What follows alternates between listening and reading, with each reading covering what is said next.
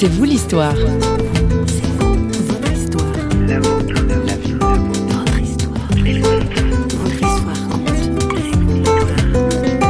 Je me suis dit que si je la recroisais, j'allais la tuer. Et ça m'a fait vraiment, vraiment peur. Et du coup, euh, bah, j'ai prié, mais je savais pas prier, je savais pas quel Dieu. J'ai écrit dans mon journal qu'il me fallait un sauveur de mon âme, un sauveur de ma vie. À tous. Aujourd'hui, c'est vous l'histoire ouvre grand la fenêtre et laisse entrer comme un bon courant d'air frais Nadège Lebas, notre invitée. Elle vient du pays des fées, comme on appelle familièrement la région du Val de Travers en Suisse romande. Nadège exerce plusieurs activités. Elle a une boutique de vêtements de seconde main, travaille dans une garderie d'enfants et l'écriture et le dessin prennent également une place importante dans sa vie. Sous les couleurs vives de sa personnalité transparaissent pourtant quelques teintes plus sombres. Nadège en retrace une partie pour nous aujourd'hui.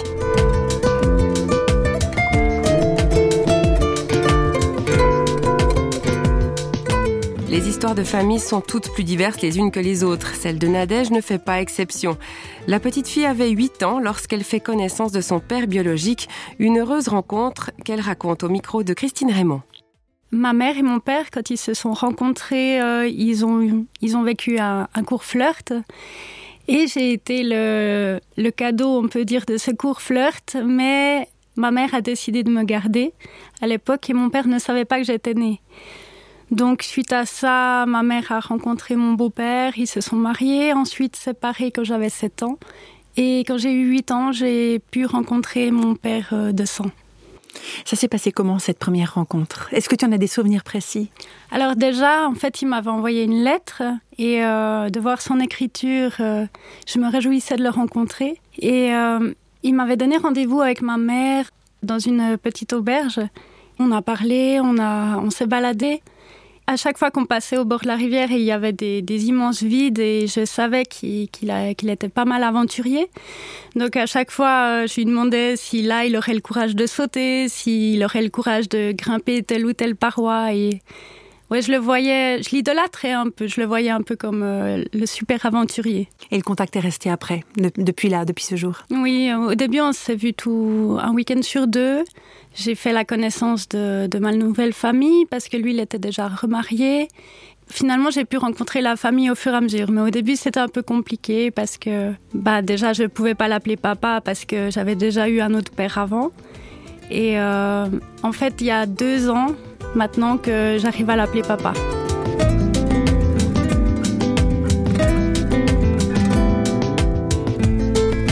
Comme de nombreux enfants, malheureusement, ton parcours a été marqué par des abus. Avec le recul, qu'est-ce que tu peux raconter de ça Euh, alors surtout, euh, à la base, c'était c'était le contexte qui était plutôt favorable pour ce genre d'abus, vu que j'habitais seule avec ma mère et mes deux frères. C'était euh, deux frères du côté de mon beau-père. Avec ma maman, on a, on a vécu des situations qui n'étaient pas évidentes au niveau de l'argent. Et même euh, matériellement, on n'avait pas de voiture, donc il y avait beaucoup de choses qui étaient difficiles pour elle à gérer. En fait, au niveau de la sécurité par rapport au père, c'est surtout ça qui nous a manqué. Il y a eu des moments où ma mère a, dû faire des choses pour, euh, pour gagner un peu d'argent, comme euh, faire la lessive à d'autres personnes ou couper la barbe euh, d'un monsieur pour avoir un peu d'argent. Et puis, ouais, ce, ce jour-là, quand elle a dû faire ce travail-là, on avait loupé un train et on a dû dormir chez cette personne-là et c'est là que les abus sont arrivés au milieu de la nuit. J'avais 12 ans et le lendemain, tout ce que j'ai pensé, c'est que j'étais trop petite pour pouvoir faire quoi que ce soit, donc il fallait mieux que, j'y pense pas. Je pouvais pas non plus en vraiment en parler parce que c'était aussi une honte. Comme la plupart des victimes euh, d'abus euh, sont, on a l'impression que c'est de notre faute en fait. Et euh, ouais, heureusement Dieu, Dieu a aidé dans cette situation, mais bien des années après.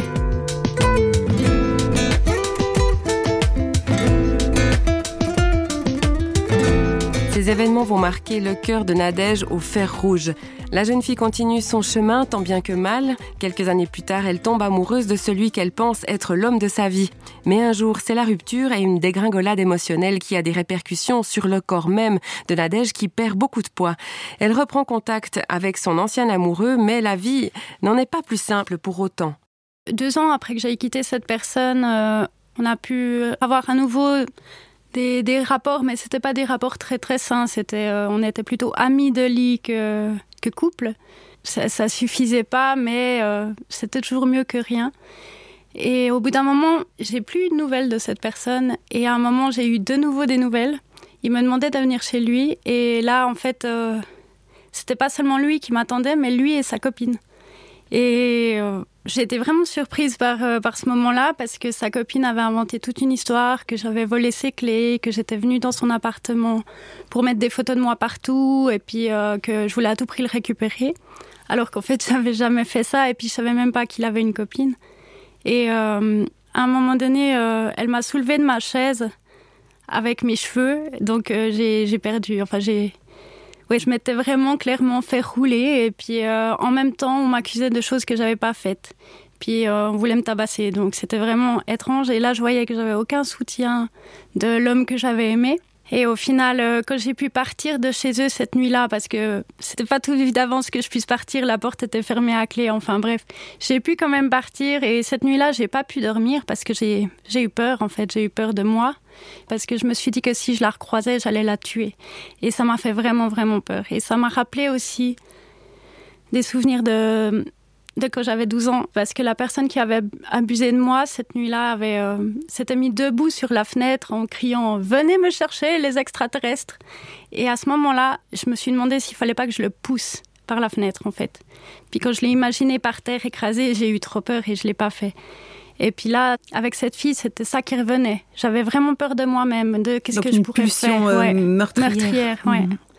Et du coup, euh, bah, j'ai prié, mais je savais pas prier, je savais pas quel Dieu. Je pense que c'était aux environs d'une semaine après, j'ai écrit dans mon journal que qu'il me fallait un sauveur de mon âme, un sauveur de ma vie. Et euh, après avoir écrit ça, j'ai j'ai fait un petit dessin dans mon livre avec un, un homme, euh, avec euh, une Une auréole une ou, euh, auréole, voilà, autour de la tête, et puis il avait des cheveux frisés noirs. Et euh, ce jour-là, j'ai rencontré un ami de ma maman qui, qu'elle m'avait dit qu'il avait la foi. Et je me suis assise à côté de lui et j'ai commencé à discuter. Et le soir, on a mangé une pizza ensemble et il, il était tellement calme. Et il m'a parlé un peu de la foi, mais un tout petit peu.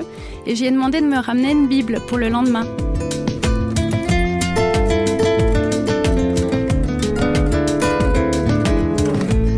On a discuté. Puis lui, il, parlait pas, il m'écoutait juste. Il disait oui, je comprends. Et puis moi, bah, je, lui, sortais tout en fait. J'avais ses colères, j'avais ses, injustices, tout ça. Donc je lui parlais de tout, tout, tout. Le pauvre, je sais pas comment il a fait pour supporter. Et à un moment donné, il m'a dit mais si tu veux, on peut prier. Alors j'ai dit oui, euh, ouais, d'accord. Alors euh, je le regardais faire parce que moi je savais pas faire ça. J'ai vu dans les films quand il prie, il faut fermer les yeux puis mettre ses mains ensemble comme ça. Alors je... donc euh, j'ai dit euh, en fait euh, ben je sais pas prier. Alors il m'a dit si tu veux, je pourrais te faire peut-être une imposition des mains. Puis moi dans ma tête j'étais ah, mais c'est quoi ça mais je me suis dit au stade où j'en suis ça peut pas être pire.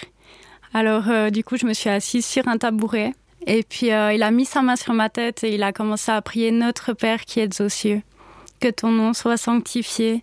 Et au fur et à mesure de cette prière, j'ai eu des flashs de, ma mère, de, du pardon qui m'était accordé, du pardon que je pouvais donner à présent à ma mère. Et au fur et à mesure de la prière, les larmes ont commencé à couler comme si j'étais une rivière. Et, et au final, à un moment donné, il y a comme tout qui a été balayé et nettoyé à l'intérieur. Mais c'était vraiment le plus beau moment de ma vie.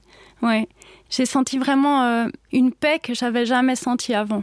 Une paix qui était euh, au-delà de mes espérances. Et euh, un amour aussi. Un amour plus puissant que tous les amours humains qu'on pourra jamais trouver.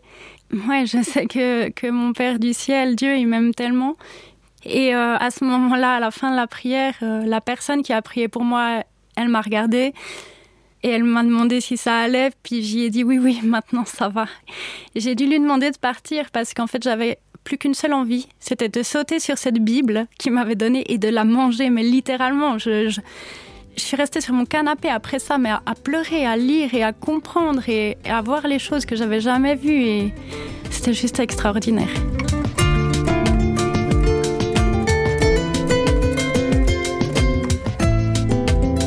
Expérience déclenche un bouleversement total dans le cœur de Nadège.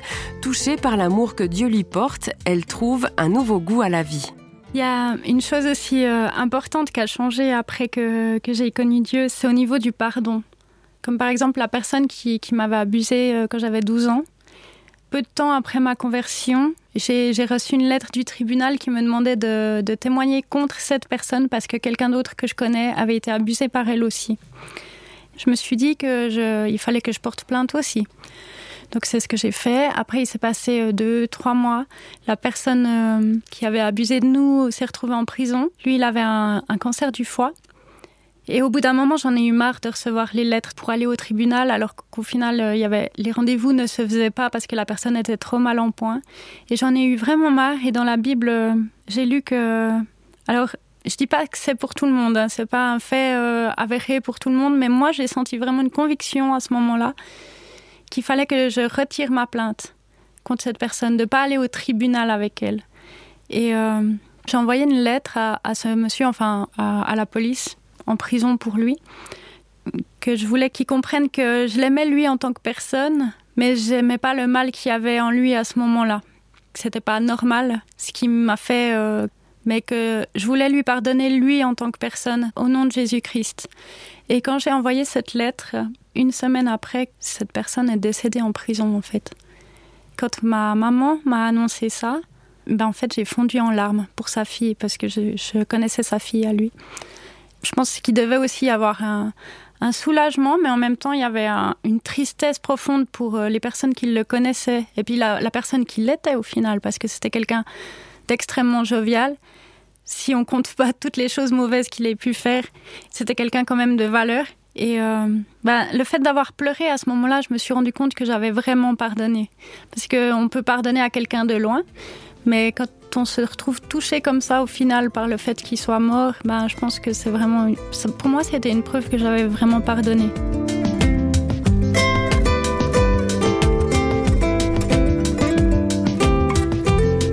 Commencé cet entretien en parlant de la rencontre avec, euh, avec ton père, ton Mhm. père euh, biologique, hein, quand tu avais 8 ans. Mm -hmm. euh, un des points forts, c'était aussi la rencontre avec ce père du ciel hein, dont tu as parlé ouais. aussi. Est-ce que tu aurais un, un, petit mot de conclusion? Oui, en fait, quelque chose d'extraordinaire de, qui est arrivé quand j'ai connu Dieu, c'est que au moment où j'ai compris clairement qu'il m'avait adopté moi, enfin, qu'il m'a voulu comme sa fille depuis longtemps, j'ai pu en fait voir mon père, euh, mon père euh, donc euh, de sang terrestre, ou même mes deux pères. J'ai pu les voir d'une façon où j'attendais plus d'eux qu'ils soient parfaits. J'attendais plus d'eux qu'ils me donnent ce que j'ai pas eu. Parce qu'au final, j'avais un nouveau père qui me connaissait vraiment du fond du cœur et qui, qui savait ce dont j'avais besoin.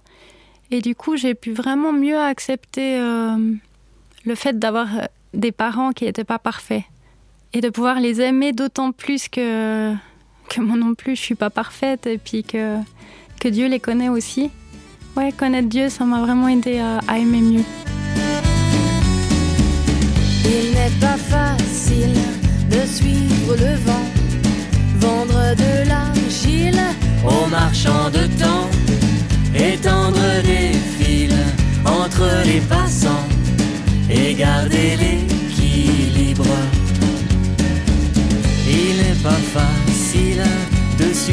les suivants, de rester docile contre les courants.